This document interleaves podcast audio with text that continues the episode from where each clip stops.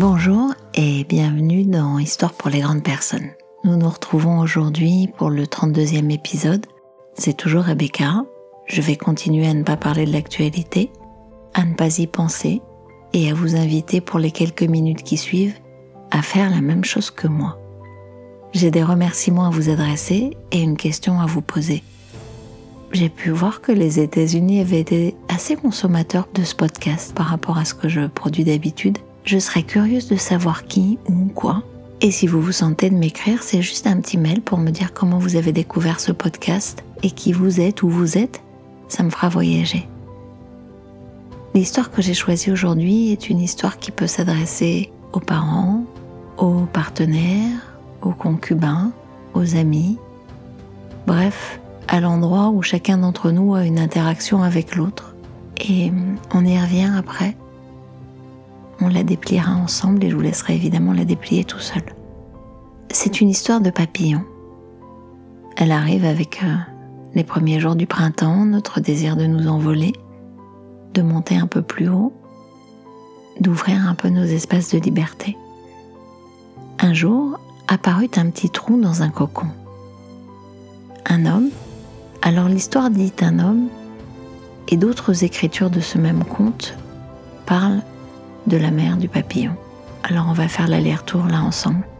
Un homme, ou donc une maman, qui passait par là, s'arrêta et durant de longues heures observa le papillon qui s'efforçait de sortir par le petit trou. Après un long moment, le papillon semblait avoir abandonné, et le trou demeurait toujours aussi petit.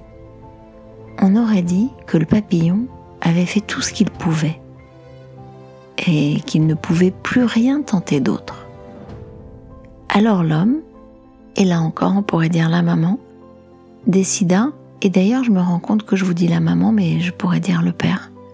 Bien sûr, c'est évidemment valable pour le père. Décida d'aider le papillon. Il prit un canif et ouvrit le cocon.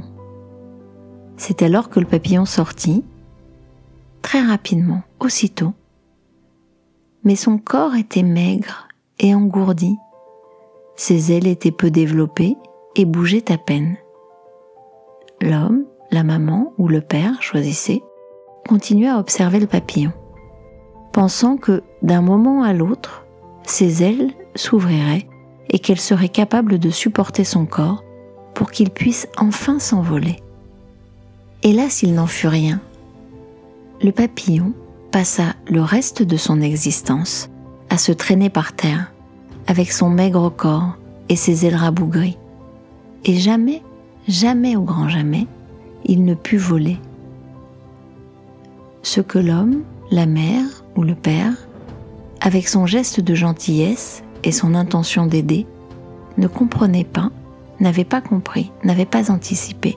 C'est que le passage par le trou étroit du cocon était l'effort nécessaire pour que le papillon puisse transmettre le liquide de son corps à ses ailes, de manière à pouvoir voler. C'était le moule à travers lequel la vie le faisait passer pour grandir et se développer. En réalité, pour ce qui nous concerne, parfois, souvent, peut-être presque chaque fois, l'effort est exactement ce dont nous avons besoin dans notre vie. En réalité, si on nous permettait de vivre notre vie sans rencontrer d'obstacles, nous serions limités. Nous ne pourrions pas être aussi forts que nous le sommes. Nous ne pourrions jamais voler. Et on pourrait poursuivre ainsi. J'ai demandé la force et la vie m'a donné des difficultés pour me rendre fort. J'ai demandé la sagesse et la vie m'a donné des problèmes à résoudre. J'ai demandé la prospérité et la vie m'a donné un cerveau et des muscles pour travailler. J'ai demandé à pouvoir voler et la vie m'a donné des obstacles à surmonter. J'ai demandé l'amour et la vie m'a donné des gens à aider dans leurs problèmes. J'ai demandé des faveurs et la vie m'a donné des potentialités. Je n'ai rien reçu de ce que j'avais demandé, mais j'ai reçu tout ce dont j'avais besoin. J'adore cette histoire dans ce qu'elle nous permet de comprendre que parfois, aider quelqu'un qui ne vous a pas fait de demande, avoir une intention pour l'autre, c'est le priver de sa potentialité, de son autonomie, de ses capacités, c'est l'empêcher d'aller voir qu'il serait tout à fait à l'aise, tout à fait compétent, tout à fait capable de grandir tout seul, de se développer, de s'essayer, de surmonter, de dépasser. Et je trouve évidemment qu'en tant que parent, ça a tout son sens, mais ça va au-delà en fait, dans la relation à l'autre, de couple, d'amis, d'enfant à son propre parent. Faire pour l'autre, penser pour l'autre, anticiper pour l'autre. Non seulement c'est se situer en sauveur, et franchement c'est pas très constructif in fine dans la durée, mais en plus, c'est aller à contre-courant de l'intention initiale. C'est vraiment envoyer à l'autre le message que il ne sait pas, il ne saura pas, il n'a pas le talent, il n'a pas la capacité. Et bien sûr qu'initialement nous avons une motivation d'amour, d'aide, d'écoute.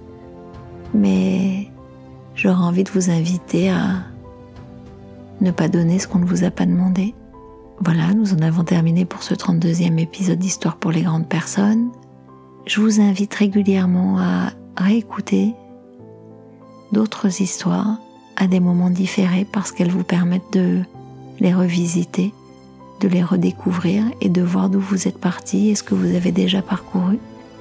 Vous pouvez retrouver ce podcast sur Apple Podcast, sur Deezer, sur Spotify, sur Google Podcast, sur Ocha, bref, sur toutes les plateformes.